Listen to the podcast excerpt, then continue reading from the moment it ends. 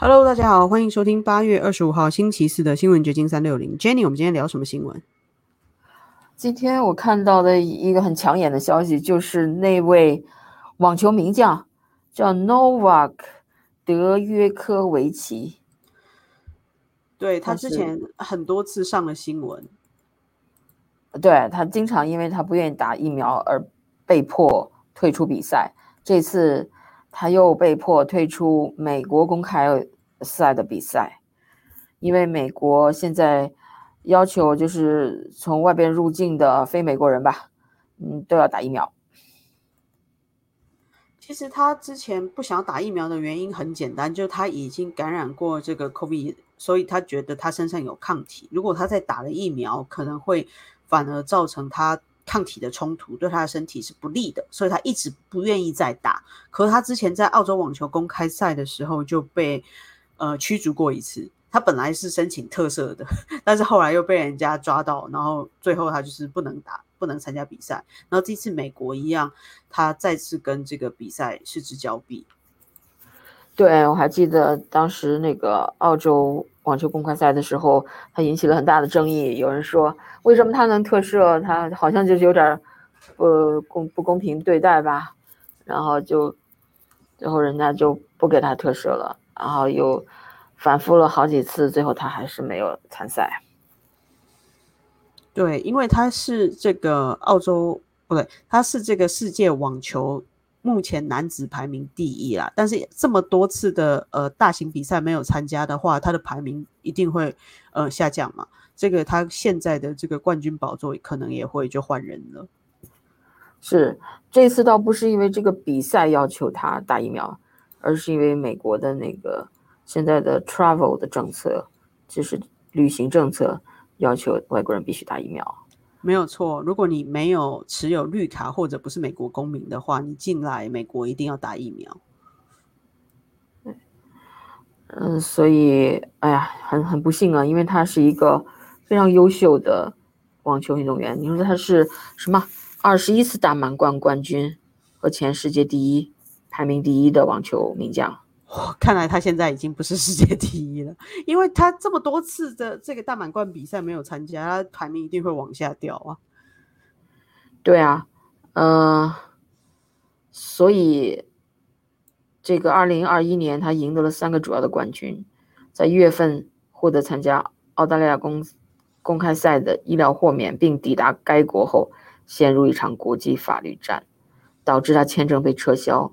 并在比赛开始前被驱逐该国，无法卫冕。所以他的麻烦从二零二一年就开始了。但是他在二月接受 BBC 采访的时候说：“是的，这是我愿意付出的代价。”我还挺佩服他的，因为作为一个运动员来说，取得比赛的冠军应该是他最大的追求了吧？他宁愿放弃这个，也不想损害自己的身体，打那个疫苗。因为一般的人就觉得你哎，再打一下吧，会怎么样呢？但是他坚决就不打。是，我觉得他这个呃坚持还有这个信念是蛮让人佩服的啊。因为他虽然呃掉了一千两百分哦，然后他的排名已经跌至第七位，就是不断的往下掉，但是他就是愿意为了自己的健康，然后付出这样子的代价。我觉得其实目光放长远一点，因为我们谁也不知道疫苗会不会有副作用嘛。他这个判断其实是对我来说是比较怎么讲，有明智的。对，我支持他这个判断，比较因为你的。我你就是得了冠军又怎么样呢？呃，你这作为运动员的，就是运动年龄也是有限的嘛，是吧？是。你不可能再打到四五十岁吧，所以那你的一生还很长吗？你为了 得几个冠军，把自己的给自己的身体如果造成一些无法往逆转的一些损害，甚至改变你的 DNA 的话，那是得不偿失了。对，不过据这个体育报道，就是 Sport One 说，美国政界高层也有人支持这个德约克维奇。但他们致函总统拜登之后，希望拜登可以从国家利益给他发出豁免，然后让他来参加这个美国公开赛。但是目前没有听到好消息。而且除了这个德约克维奇之外，男网排名的前一百名都没有其他运运动员说要拒绝接种疫苗，就是其他人都宁愿要参加比赛而去打疫苗。是啊，所以就让他显得很特殊，就是那么多运动员没有像他这么坚决拒绝于疫苗的，这只能说他对疫苗有很深刻的了解吧。对，其实美国民众对疫苗的这个反应也越来越冷淡哦，尤其是对青少年要不要接种疫苗，我觉得大部分的家长还是持保留态度的。最近一份民调显示，好像大部分的学生回到校园去都不愿意接受打疫苗这件事情。是啊，所以嗯，才会有佛州的州长 Ron DeSantis 如此 popular 嘛？他不就是因为嗯，他不要求。人们一定要戴口罩、打疫苗，在佛州不不规定这样的强制政策而受到了民众的欢迎吗？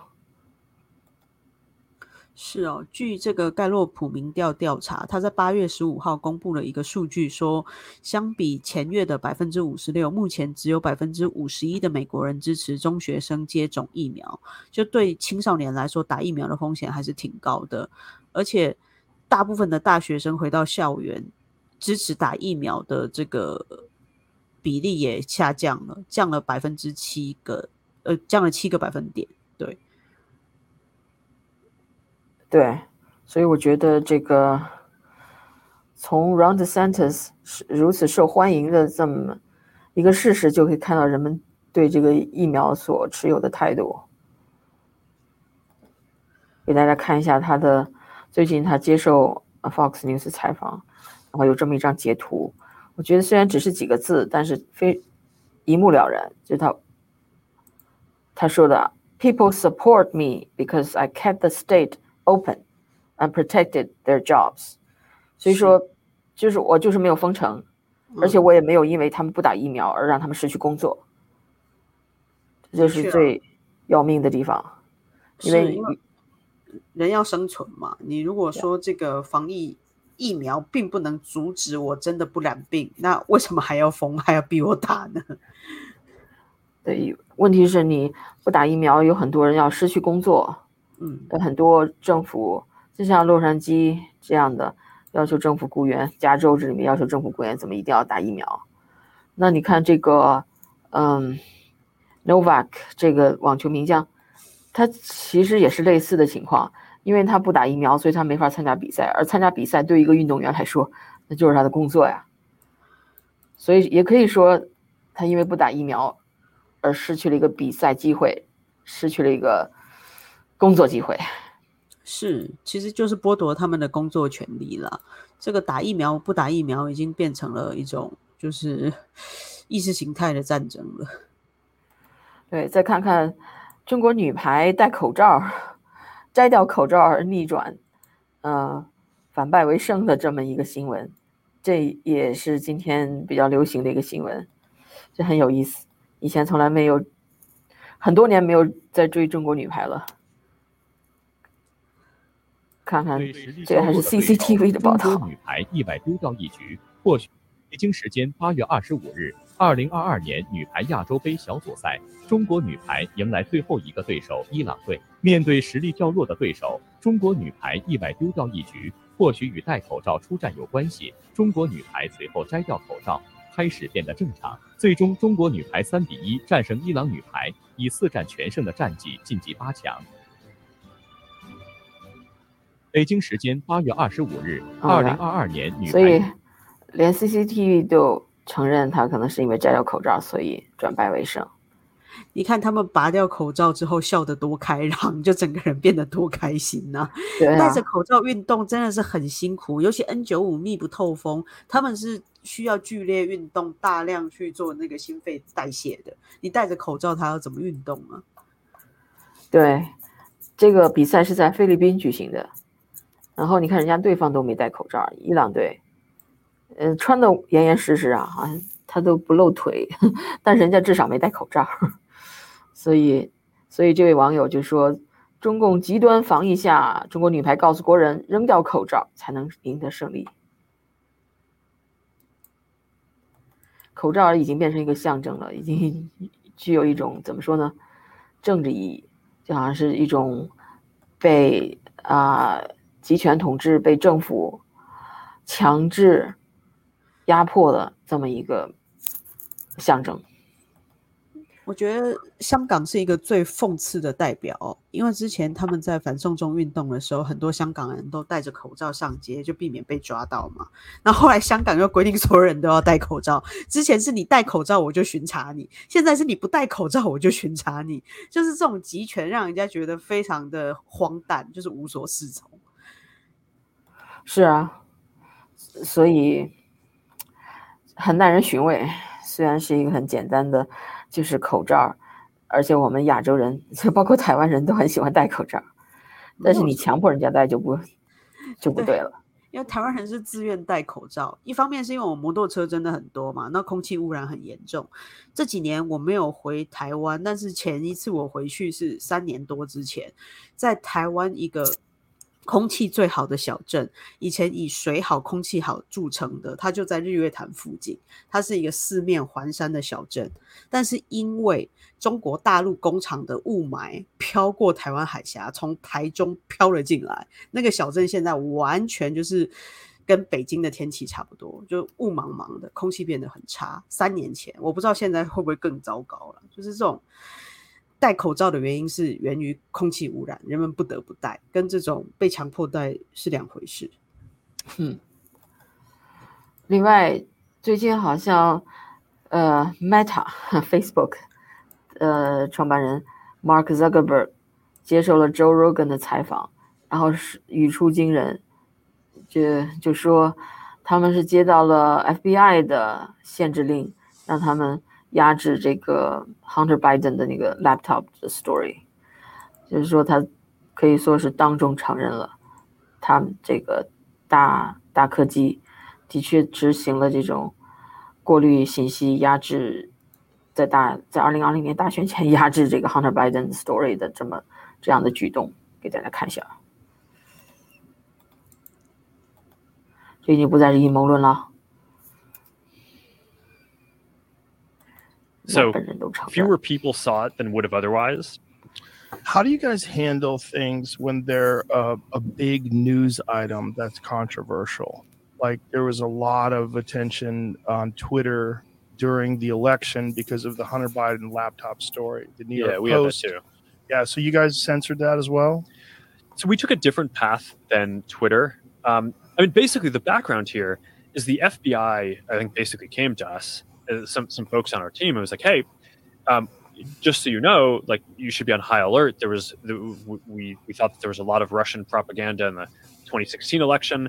We have it on notice that basically there's about to be some kind of dump of of um, uh, that's similar to that. So just be vigilant. So our protocol is different from Twitter's. What Twitter did is they said you can't share this at all. Um, we didn't do that. What, what we do is we have, um, if something was reported to us as potentially um, misinformation, important misinformation, we we also have this third party fact checking program because we don't want to be deciding what's true and false. And for the, I think it was five or seven days when it was basically being um, being determined whether it was false. Um, the distribution on Facebook was decreased but people were still allowed to share it. So you could still share it, you could still consume it. So when um, you say the distribution is decreased, it, it, got shared. It, how does that work? It basically the ranking in newsfeed was a little bit less.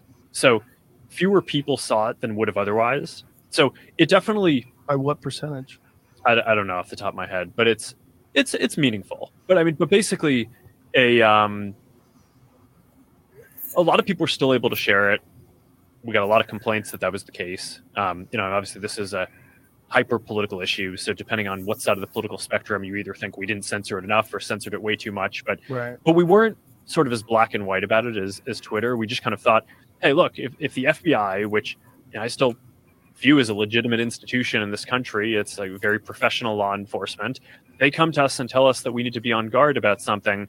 Then I want to take that seriously. Did they specifically say you need to be on guard about that story? I, I no, I, I, don't remember if it was that specifically, but it was it basically fit the pattern. Okay, 所以 FBI 并按照他的说法，他有点记不清了。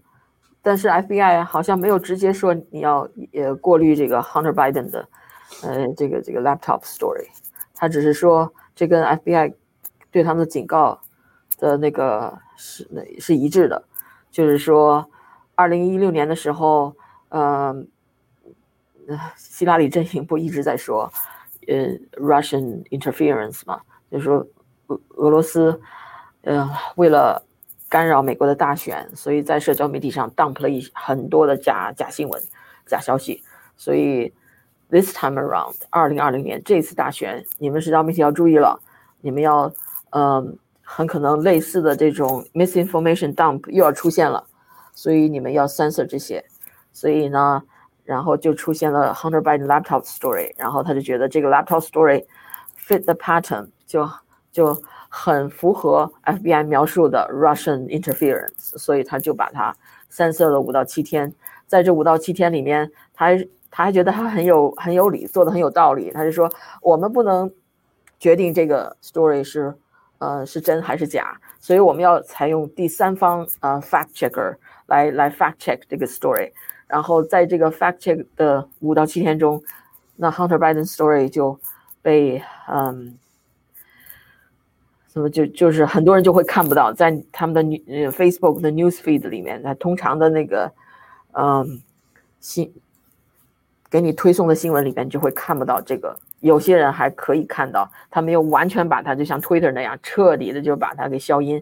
有些人可能会看到呃零星的消息，但是很多人就看不到。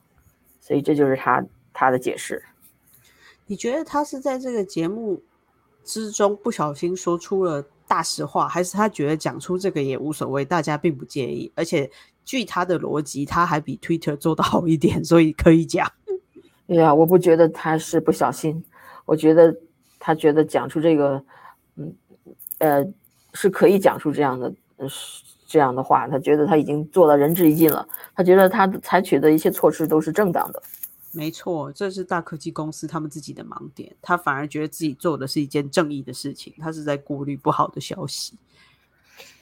所以这个是，所以说这个 Hunter Biden 的 story 是越来越被还原。然后今天我还看到另外一个在 Breitbart 上的一个消息，就是说有 FBI 的 whistleblower，呃，我可我不记得是 FBI 啊还是司法部的，反正就是就是美国司法部门的一个。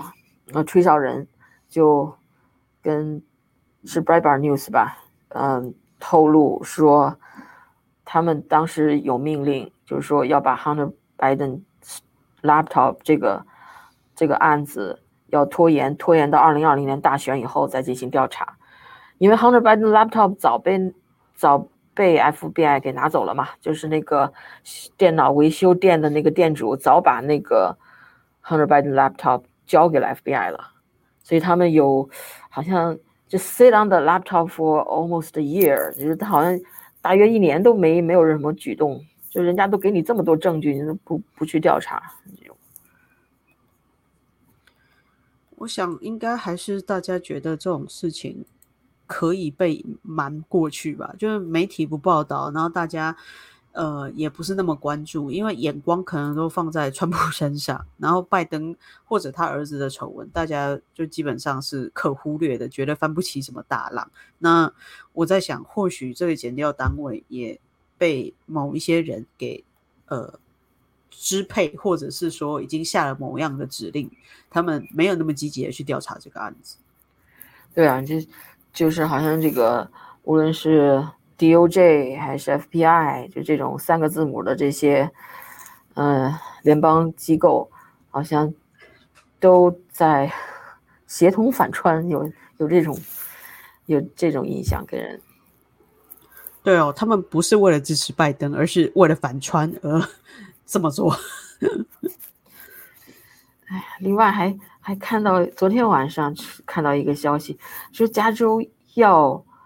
呃，停止在二零三五年之前停止卖那种燃油的汽车，没错，这个消息已经讲了很多年了，我觉得它势在必行，应该要发生了。但是旧的车还是可以买卖的，就是它不再卖新的呃加油的汽车，就是以后卖的所有新车都会是电动车。对，就是他这个消息两年前就传出来了，但是呢，一直是一种预预告性的，现在可能是通过了法案，就是已经是。板上钉钉了。不过还是三五年前，对，还是有一段时间呢。今年不过才二零二二嘛，就是还有十三年。呀，但是已经引起公众的嗯大惊小怪了，然后觉得 unbelievable 不可思议，因为大家都习惯你说几十年，像美国是一个车轮上的国家，几十年都是开燃油的汽车嘛，忽然是不让卖这种车了，我想大部分美国人还都没有做好准备。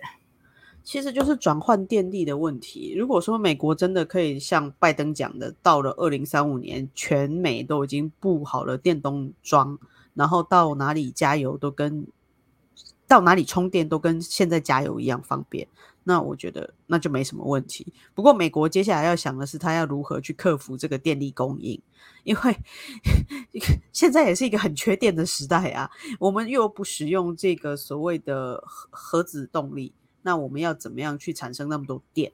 然后太阳能并不是一个很稳定的呃发电方式，而且太阳能电板会造成非常严重的环境污染。这个电怎么产生？表面上说是环保，但会不会制造出更大的环境污染？我觉得好像大家都不去细究这些真正的问题，就只是听了一个远大的美好的愿景，就好像曾经的加州法案告诉你说啊，这样对人很好，这样是可以帮助很多呃罪犯改改改革呃洗心革面，但结果造成的是罪犯他们越来越肆无忌惮。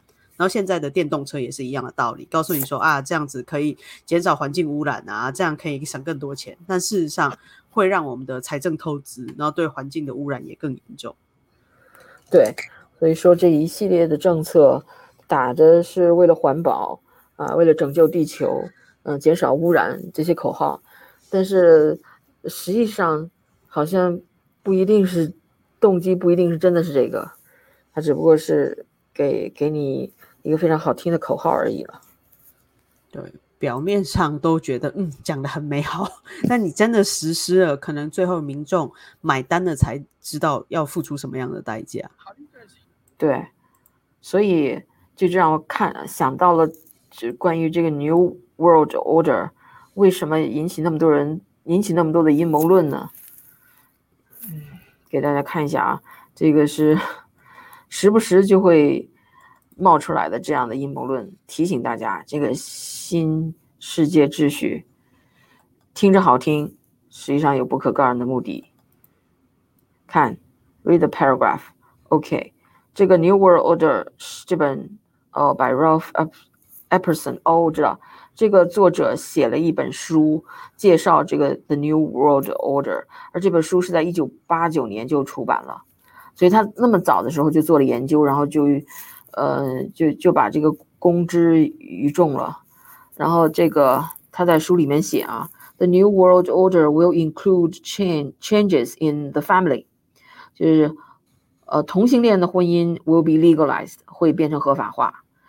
然后父母呢 will not be allowed to raise their children，父母将被就是禁止抚养他们的孩子，而代替由国家呃州政府来抚养他们的孩子。所有的妇女 will be employed by the state，呃，所有的女妇女都是成了国家的呃雇员。Not allowed to be homemakers，你就不能够 成就是作为家庭主妇了，照顾孩子了。啊，对呀，现在这很少有妇女是家庭主妇，但都是夫妻双双都在外面工作的嘛。Divorce will become exceedingly easy，啊，离婚会变得非常的容易。And monogamous marriage will be slowly phased out。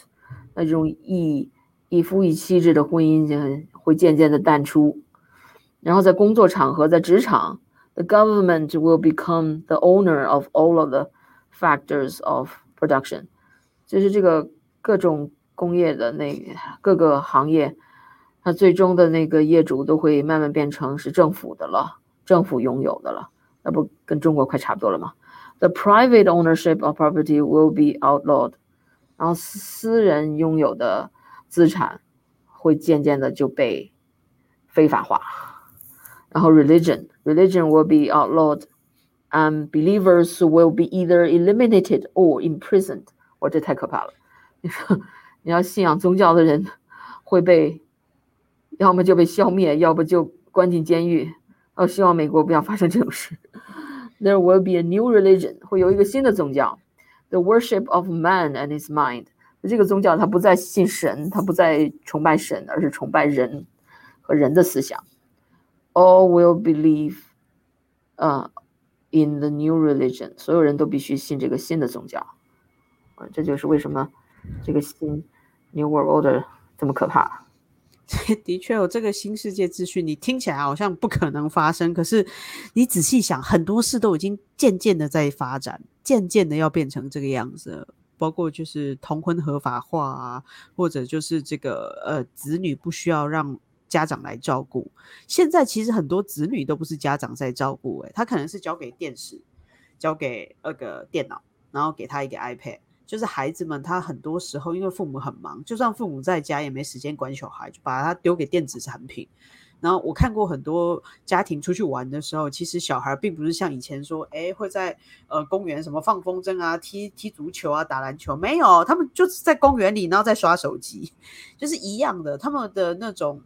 呃，学习能力已经被电子产品给统治了，就他们接受到的讯息都来自这些电子载具，其实蛮危险的。就是他刚才里面提到的那一种，并不是父母人跟他言传身教，告诉他说这个生活的一些习惯啊，人基本的道德或者是伦理关系，它都是来自于这个手机。那手机里面有一些奇奇怪怪的卡通，或者是不符合他年龄可以看的东西，这是很难过滤的。对，所以现在的很多问题，包括教育，其实也是因为父母，特别是母亲，原来是这个养孩子事情主要是母亲，呃，来管嘛。但是现在的母亲、妇女都要出去工作，所以就托付给公立学校。那，嗯，随着公立学校越来越嗯掌控这个孩子，父母呢，因为忙于工作，反而越来越。舒适的管教孩子，结果孩子已经等他回过味儿来，发现孩子已经不是他们的了，已经成了学校的学校的财产了。因为学校会会教育给孩子灌输很多理念，其实是和父母的理念是相抵触的。但是小孩被灌输多了就被洗脑了，然后就就已经听不进去父母的教育了。就是这样子啊，我遇过一个。呃，算是很早来美国的移民嘛。那他的儿子大概就是大学毕业这样子。然后他住在什么 Reno，他就说：“你看，在加州最好的学区，我把我的孩子送到最好的高中，然后让他上最好的大学。他好像念 U C Berkeley 吧，但是他觉得他孩子教出来就是一个废物。他爸爸就直接说，这个孩子就是一个废物，因为他觉得这个孩子是严重的左倾。”他以前就是逃离这个中共迫害出来的华人，那他就觉得小孩学了一大堆左倾的理论，然后那个理念跟呃共产党差不多，他觉得非常的恐怖。但他已经来不及了，因为学校的教育，他觉得美国最好的教育竟然就灌输这些东西给他的小孩。但他以前不知道，忙于工作，忙于赚钱，也没有管小孩的课业，就觉得 OK，他一直都受到很好的教育，然后成绩也很好。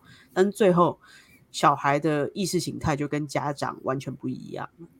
就是，那家长比上一代人还留有一些，呃，传统的人的观念、理念。结果现在的小孩儿，就是变得越来越卡通化，变得越来越电脑化，越来越，嗯，极左，所以就和家长在意识形态上越来越疏远。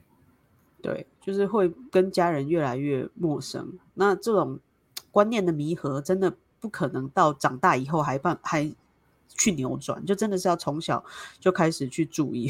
用大陆的用法，就什么从娃娃开始抓起之类的。他是个小孩的时候，你就得管他了。对，所以我觉得就是这个，嗯，New World Order 或所谓的 Globalism，实际上是同义词。和中中国共产党是殊途同归的，只不过是不同的方式把人们推向呃那个集权的一九八四年的那样的世界。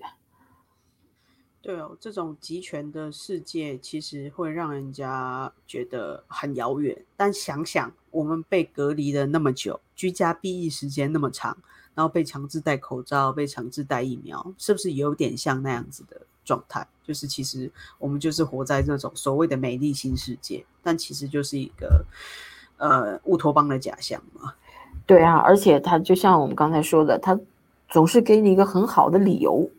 就包括这个绿色能源，也是给你一个很好的理由，但实际上他在剥夺你的权利，呃，在扩大这个所谓的，呃，世界政府的这个权利，因为他要管每个人的，甚至呼吸，你呼出多少二氧化碳都要管你，有这么一个什么联合国组织啊，或者一个世界经济论坛这样的组织，要规定全人类每个人的呼吸多少二氧化碳，就是我是说打比方啊，就是它慢慢的会演变成。那样的世界，那什么样的世界呢？就是说，有一小撮的精英来控制全球的人口，是这样子的。这种精英主义其实是把人类呃收束到某一个层层层次里面，就等于说不符合他们的观念都会被淘汰，他就要消灭一些所谓的次等人，然后就出现了更严厉的阶级分明。其实是一种 怎么讲，很残忍又很残暴的方式，而且这这些精英，他们就会变成最后的教主，对，就是他们会变成一个宗教，他们是那个宗教的教主，人们就不要再信神了，你们要听我们的，你们要受我们的掌控。没错，这个就是我们刚才看的那个新世界之。呃，那这个新世界秩序，它里面所说的最后一点，你所有信本来宗教、本来信神的人，可能都要到监狱里面去，然后可能就是 要被 消灭。就是《一九八四》这本书里描述的那样的前景。那这个精英的代表是什么呢？这种全球化的代表是什么呢？就是这位世界经济论坛的创办人，这叫 Klaus Schwab，他。据说他的，呃，上一辈好像跟纳粹还有相关，但是给大家看看吧，你愿意不愿意受这种人的领导？给大家看看，这位 Klaus Schwab。Biological and I enumerated 24 different technologies. And at the end, it is a fusion of the material, or physical, biological, and digital world. What we are seeing now in new technological breakthroughs, I just had also the pleasure to see the Center for Neuroscience here. I think at the end, we will see a combination, a, a, a power which is based on a combination of those three dimensions physical, biological and digital. OK，所以他的理论就是，他向往的未未来的人类。OK，我暂停一下吧。他向往未来的人类就是要一种融合。什么叫融合呢？就是我们的这个 physical 的 body，这个肉身要和呃把那个呃神经学呀或者一些呃。生化技术或者是高科技要结合，还有数字化结合，所以未来的人类将是这种三种结合的产物，就是变成一种生化人。照他的说法，这是一个最美好的世界，但其实就是消灭了你个人的自由，就是你的个体自主性完全不再存在。对啊，那时候就。呃，怎么说呢？你的从精神到物质，这都被控制了。如果你变成一个半机器人的话，那不是很好控制吗？对。但是因为这些人掌握了呃全球少数的经济命脉，就是所有的资金都是由这些极少数的人在控制，然后他掌握了这个呃国家机器，然后还掌握了这个经济的权利，所以人们可能很难不被他们操弄。对。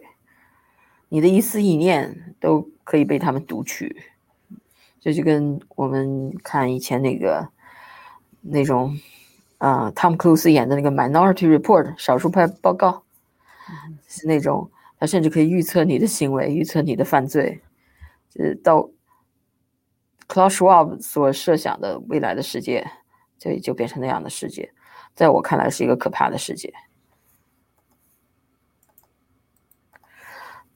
OK，再给大家看一些有趣的内容。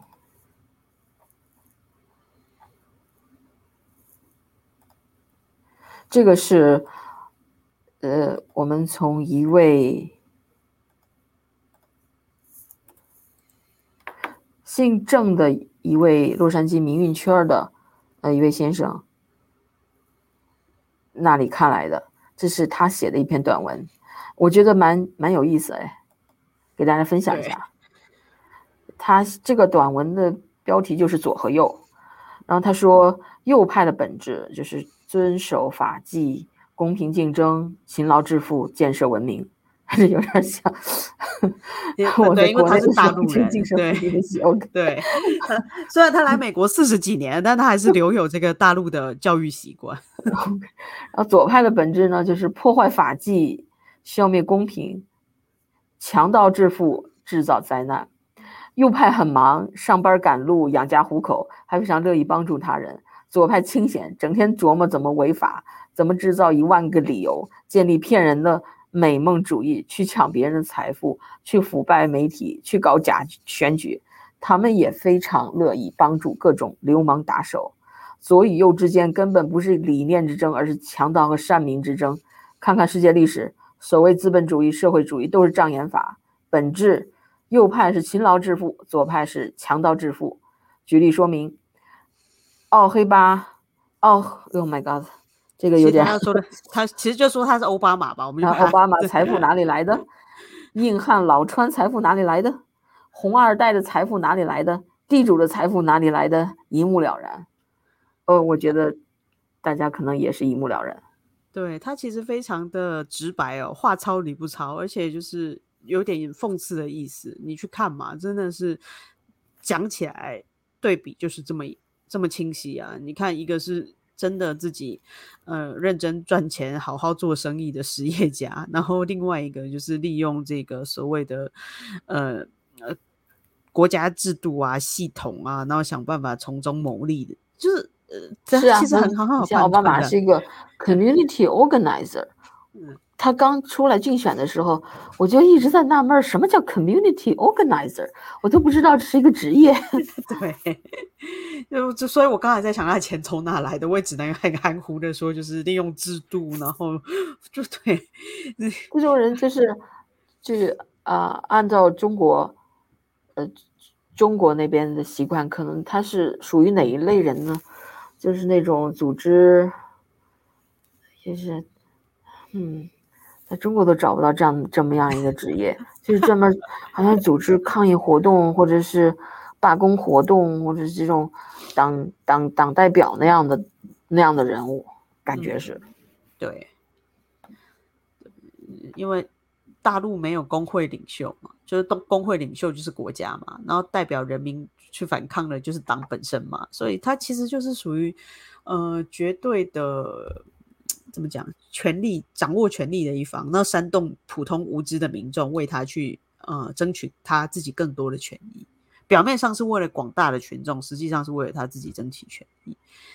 对对，所以我说他这最后一段真是点点睛之笔，所谓的资本主义社会都是障眼法。谁是勤劳致富，谁是强盗致富，这一目了然。OK，那我们今天就聊到这里。好的，拜拜，拜拜。